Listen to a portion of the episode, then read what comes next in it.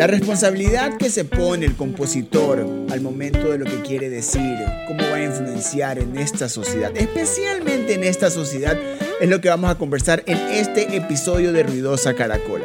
Y para eso tengo a María Buendía, compositora, cantante, y que no solo nos va a tratar su experiencia desde su punto de vista, sino también trae nueva música, ¿no?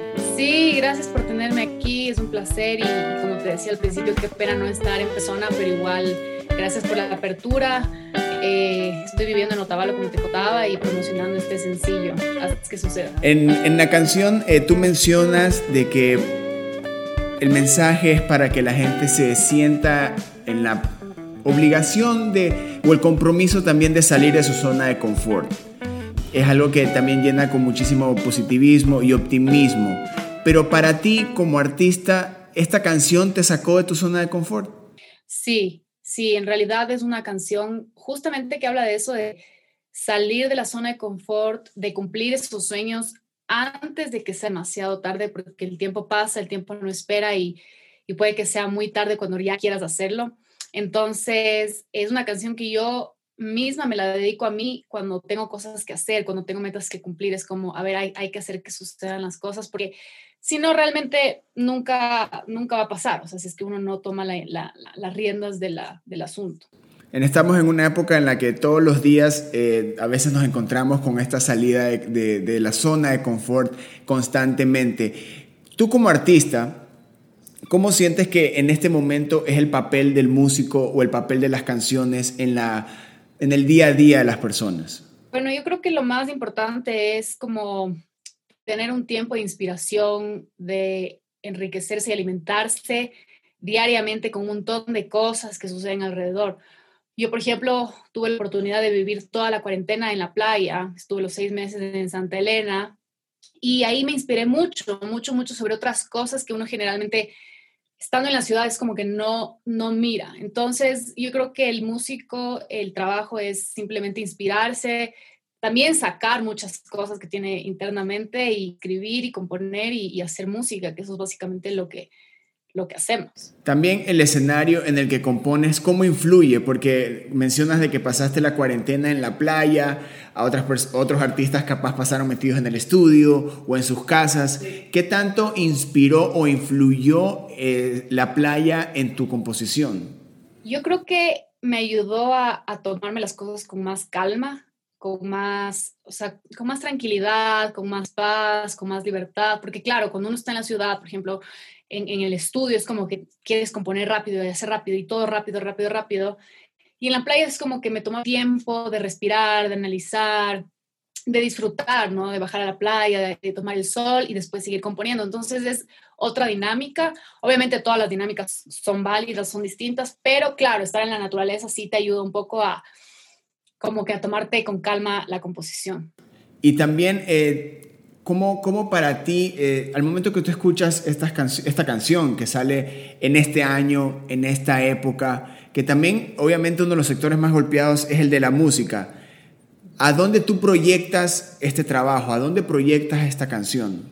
Verás, yo justo tenía planeado lanzar Haz que suceda en marzo, antes de que empiece todo esto de la cuarentena, de la pandemia y literalmente cambiaron los planes. Yo tenía planes de volver a México, lancé esta canción acá en pandemia y creo que de alguna forma como que eh, fue una buena decisión porque le viene bien a muchas personas, incluso a mí misma, escuchar esta canción en este momento. Ahorita ya se acaba el año, se viene un nuevo año y es como, ok, la pasamos mal, fue duro, pero se eh, viene un nuevo año, vamos con todo, hagamos que las cosas sucedan. Entonces yo creo que es una canción motivacional para este nuevo año que viene.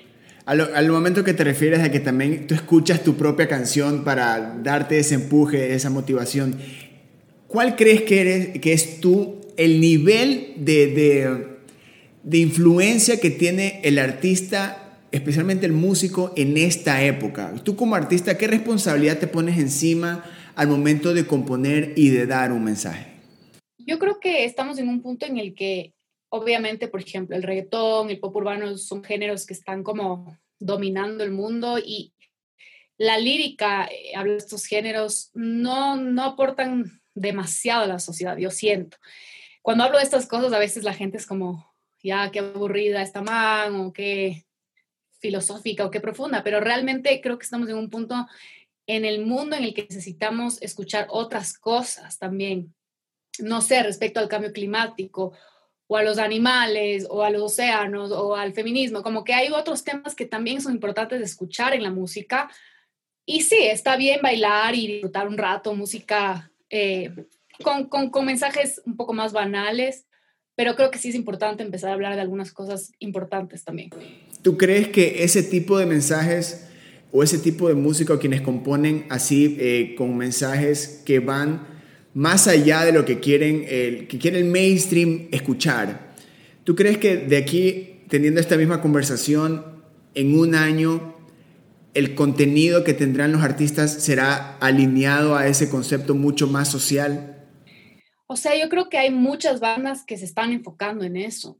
Eh, muchas bandas que se enfocan en lo social, que se enfocan en la problemática diaria de, los países, por ejemplo, en México el, el, femicidio, un montón de cosas, pero creo que siempre va a haber el entretenimiento también, o sea, siempre va a haber música para bailar, para, para, para música, como te digo, con letras eh, triviales o, o light.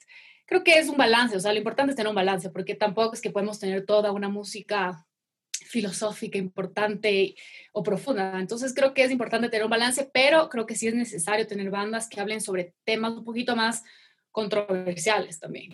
En tu playlist personal, ¿tú tienes, tú manejas ese balance? ¿Qué es lo que tú escuchas o qué es lo que, que lo, por lo general tú dejas que, que, te rodee para, para tú evolucionar? Porque yo creo que también esa parte en que el músico se eh, evoluciona con más música también como que es interesante. Claro, o sea, verás, yo en mis playlists tengo Dualipa, tengo eh, Lana del Rey, tengo Lorde, pero también tengo artistas como Violeta Parra, Gustavo Cerati o, René de Calle 13, que son un poco más, eh, eh, o sea, hablan de temas más políticos o sociales, ¿no es cierto? Pero tampoco es que me voy al extremo así de algo re, súper, hiper contestatario o algo así, tampoco. Em, pero tengo, como te digo, este balance, porque también me gusta escuchar eh, eh, música un poco más, no sé, operas, no sé, ¿me entiendes? Como es un balance, es un balance de las dos cosas. Y también ese balance tú lo muestras, ya hablando musicalmente de Haz que suceda, mucho más, eliminando, dejando un poco de lado la parte del mensaje, la parte musical de la que logras eh, mezclar pop, elementos electrónicos, también algo de, este, se podría decir, elementos eh, muy ecuatorianos también. Eso va de parte desde tu, desde tu visión de las canciones o, o buscas esa manera de traerle un poco de autenticidad ecuatoriana a tu sonido.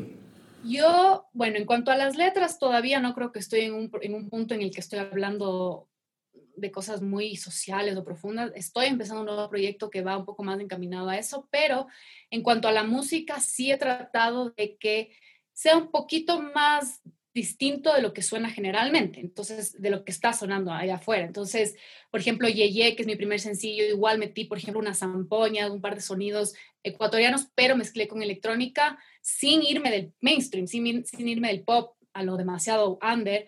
Y en que sucede igual, quería mantener un poco ese sonido ecuatoriano, pero no demasiado tampoco, porque no estoy en ese, en ese punto de hacer música ecuatoriana 100%. Entonces, esos elementos como que hacen, yo creo que mi música se destaque un poco de lo que está sonando afuera. Eso, y ese sonido es el que tú buscas en tus canciones o el momento que tú ya escribiste la canción, que ya la tienes en demo, se podría decir. Ahora yo la compongo super pop, o sea, como los cuatro o cinco acordes, después del puente, los pre, el precoro, así, ¿no? Y después ya en la producción digo, ok, o quiero que sea super pop o quiero que sea un pop más alternativo, más sofisticado, ¿no? Entre comillas. Entonces ese rato ya con el productor vemos hacia dónde va la cosa y casi siempre en este EP, este EP de cinco temas me he encaminado hacia eso, o sea, hacia un pop un poquito más como manejadito, más, más, más pintado, digamos. Y ahora en, en, el futuro, en tu futuro, en tus canciones, en también cómo estás, estamos viendo cómo un día el mundo evoluciona de una manera distinta a la anterior. ¿Cómo ves tu futuro? ¿Dónde ves tus canciones? ¿Dónde está tu sonido? Verás, yo ahora estoy empezando un nuevo proyecto, es una, es una banda, ya te voy a comentar de esto un poco más adelante, pero es una banda eh, justamente que abarca algunos géneros, algunos temas en las líricas, no solo del amor, sino también temas un poquito más sociales. Y creo que es como que me encamino hacia un, hacia un proyecto un poco más ecléctico de varias cosas. O sea, justamente esta esencia que tengo de decir, escucho Dua Lipa, pero también escucho Violeta Parra. Entonces, es como, eh, está encaminándose hacia eso. Ahorita este primer trabajo, este primer EP fue un tema, un, un EP super pop electrónico, pero va a expandirse un poco más. Increíble que también te, te deje esa opción de expanderte por, por otros lados, no solo con tu música, sino también creando otros proyectos. María, buen día, ha sido un gustazo conversar contigo, eh, saber de tu música, escucharla, ya sabes, ya en Ruidosa suena bastante. Sí, muchas gracias de verdad por el, el, apoyo, por poner la canción en el playlist, me encantó, de verdad me emociona mucho. No, no es apoyo, es simplemente el hecho de que trabajes y, y acá es el hecho de que hay que mostrar lo, lo increíble que es la música local. María, buen día, siempre es un gusto haber conversado contigo. Estamos muy pendientes de tu carrera, también de tus proyectos. No olvides que de Ruidosa Caracola en la casa envíen todo lo que quieran. Acá la recibimos, lo ponemos inmediatamente. Muchas gracias, de verdad. De verdad, un placer y espero verte muy pronto en persona, darte un abrazo y pues que las cosas ya se calmen, se calmen un poquito. Gracias. María, buen día en este episodio de podcast de Ruidosa Caracola. Increíble esta conversación. Nos escuchamos en más episodios. Yo soy Eric Mujica. Adiós.